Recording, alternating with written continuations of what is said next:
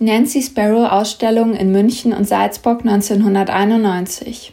Während der langjährigen Zusammenarbeit konnte sich Barbara Groß in die Motivwelt Sparrows vertiefen. Sie dokumentierte akribisch jene Prototypen, die im Bilderschatz der Künstlerin enthalten sind und immer wieder in den Collagen oder als Stempel zum Einsatz kamen. Diese wurden von Roel Arkestein im Codex Bureau veröffentlicht. Groß schlug dem Direktor der Münchner Glyptothek am Königsplatz eine Ausstellung von Spiro vor. Daraufhin wurde die Künstlerin eingeladen und von der Galeristin dazu bewogen, antike Skulpturen der Sammlung in ihr Motivrepertoire aufzunehmen.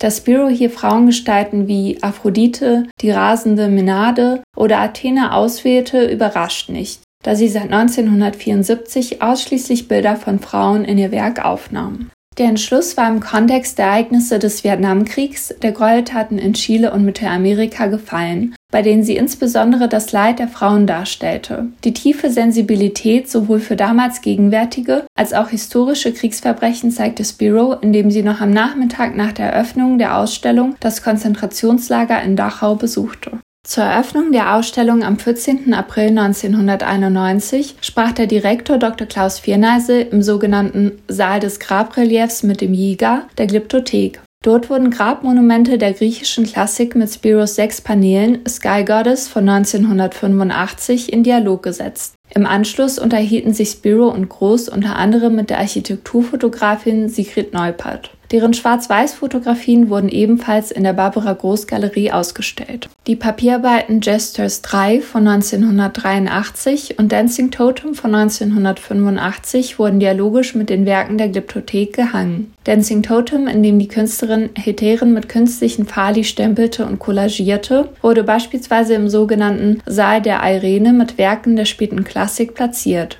Das Vorbild stammte von einer attischen Schale aus der Eremitage in St. Petersburg